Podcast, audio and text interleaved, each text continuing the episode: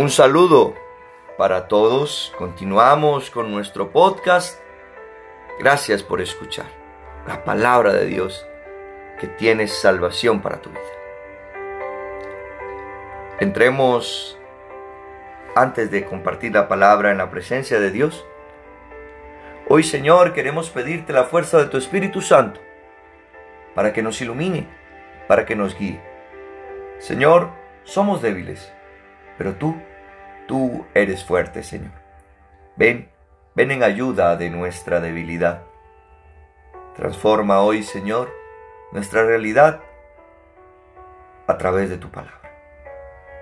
Realidad a veces de oscuridad, en luz, porque tú, Señor, eres la luz. Amén. Lucas, en el capítulo 13 vamos a leer hoy, Lucas 13. En aquel mismo momento llegaron algunos que le contaron lo de los Galileos, cuya sangre había mezclado Pilato con la de sus sacrificios. Les respondió Jesús, ¿pensáis que esos Galileos eran más pecadores que todos los demás Galileos porque han padecido estas cosas? No, os lo aseguro, y si no os convertís, todos pereceréis del mismo modo.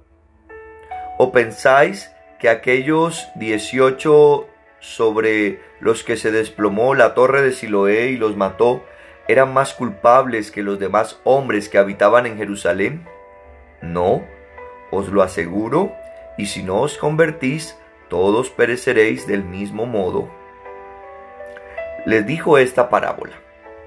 Un hombre tenía plantada una higuera en su viña. Fue a buscar fruto en ella y no lo encontró Dijo entonces al viñador, ya hace tres años que vengo a buscar fruto en esta higuera y no lo encuentro. Córtala. ¿Para qué ha de ocupar inútilmente el terreno? Pero él le respondió, Señor, déjala por este año todavía, mientras tanto cavaré a su alrededor y echaré abono por si da fruto en adelante. Y si no lo da, la cortas. Estaba un sábado enseñando en una sinagoga. Había allí casualmente una mujer a la que un espíritu tenía enferma hacía 18 años. Estaba encorvada y no podía en modo alguno enderezarse. Al verla, Jesús la llamó y le dijo, Mujer, quedas libre de tu enfermedad. Y le impuso las manos. Al instante se enderezó y empezó a alabar a Dios. Pero el jefe de la sinagoga, indignado de que Jesús hubiese hecho una curación en sábado, comentaba con la gente. Hay seis días en que se puede trabajar. Venid pues esos días a curaros, y no en día sábado. Replicóle el Señor, hipócritas, no desatáis del pesebre todos vuestros, todos vosotros en sábado a vuestro buey o vuestro asno para llevarlos a brevar, y a esta que es hija de Abraham, a la que ató Satanás hace ya dieciocho años, ¿No estaba bien desatarla de esta ligadura en día sábado? Cuando decía estas cosas sus adversarios quedaban abochornados. La gente, en cambio, se alegraba con las maravillas que hacía. Decía también, ¿a qué es semejante el reino de Dios? ¿A qué lo compararé? Es semejante a un grano de mostaza que tomó un hombre y lo sembró en su huerto. Creció hasta hacerse árbol, y las aves del cielo anidaron en sus ramas. Dijo también, ¿a qué compararé el reino de Dios? Es semejante a la levadura que tomó una mujer y la mezcló con tres medidas de harina hasta que fermentó todo. Mientras caminaba hacia Jerusalén, iba atravesando ciudades y pueblos enseñando. Uno le preguntó, Señor, ¿son pocos los que se salvan? Él le respondió, Esforzaos por entrar por la puerta estrecha porque os digo que muchos pretenderán entrar y no podrán. Cuando el dueño de la casa se levante y cierre la puerta, los que estéis fuera os pondréis a llamar a la puerta diciendo, Señor, ábrenos. Pero responderá, no sé de dónde sois. Entonces empezaréis a decir, hemos comido y bebido contigo, y has enseñado en nuestras plazas. Pero os volverá a decir, no sé de dónde sois, apartaos todos de mí, malhechores. Allí será el llanto y el rechinar de dientes. Cuando veáis a Abraham, Isaac y Jacob y a todos los profetas en el reino de Dios, mientras a vosotros os echan fuera. Y vendrán de oriente y occidente, del norte y del sur, y se pondrán a la mesa en el reino de Dios, pues hay últimos que serán primeros, y hay primeros que serán últimos. En aquel mismo momento se acercaron algunos fariseos y le dijeron, Sal y vete de aquí, porque Herodes quiere matarte. Él les contestó, Id a decir a ese zorro, yo expulso demonios y llevo a cabo curaciones hoy y mañana, y al tercer día soy consumado.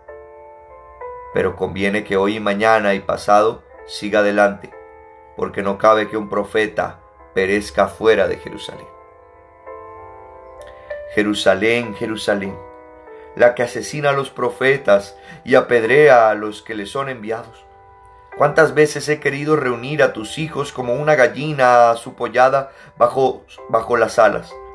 Y no habéis querido. Pues bien, vuestra casa va a quedar desierta. Os digo que no me volveréis a ver hasta que llegue el día en que digáis, bendito el que viene en nombre del Señor. Palabra de Dios. Te alabamos, Señor. Hermanos, hoy el Señor en este capítulo 13 empieza el texto viniendo unos a contarle algo que había sucedido muy grave para ellos, haber mezclado la sangre de unas personas con la de los sacrificios paganos.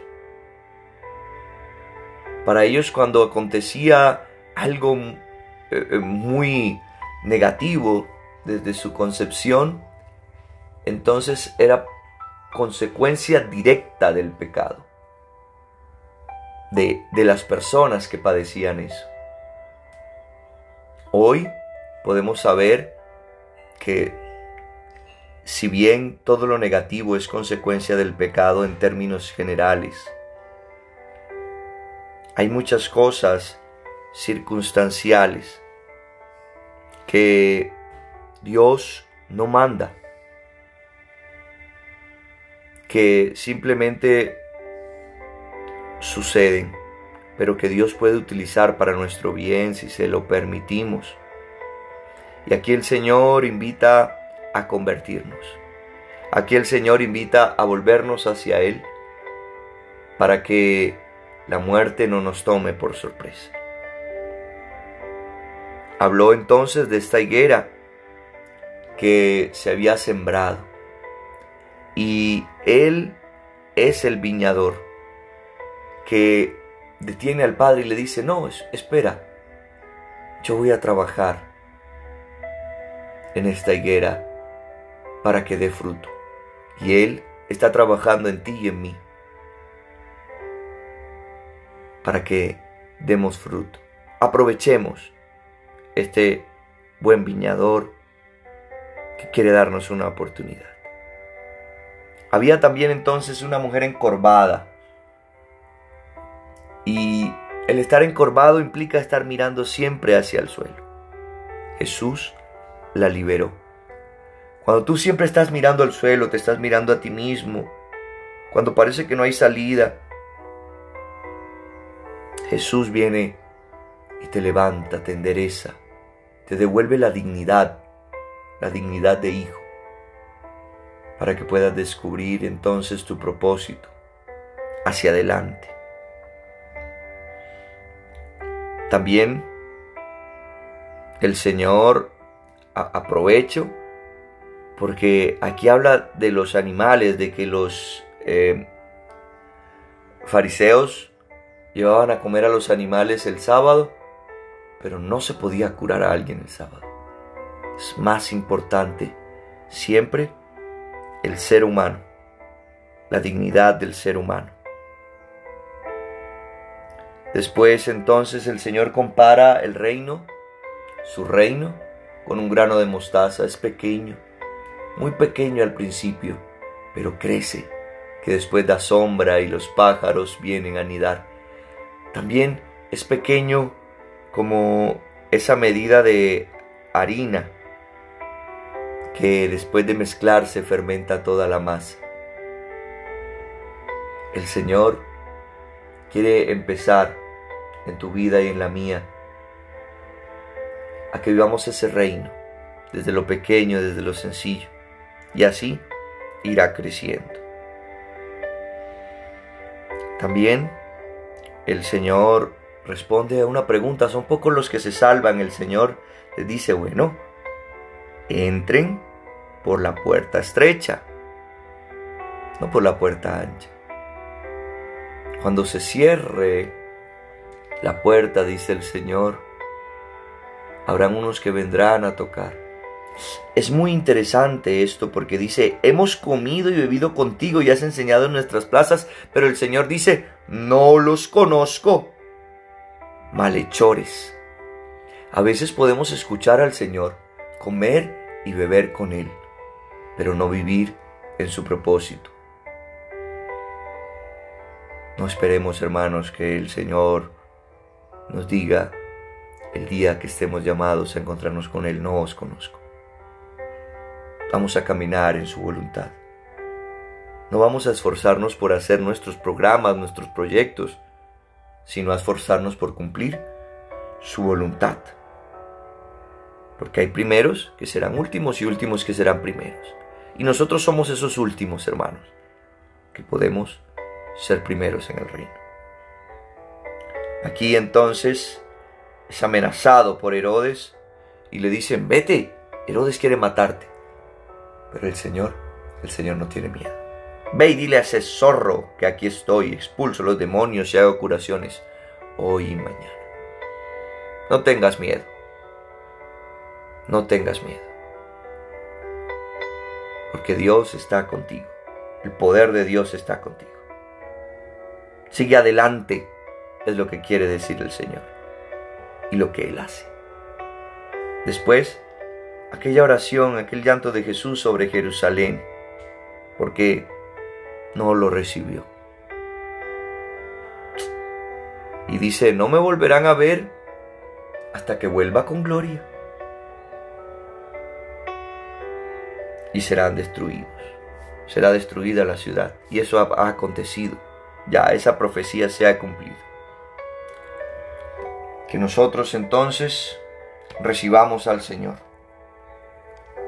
con gustoso y con corazón abierto.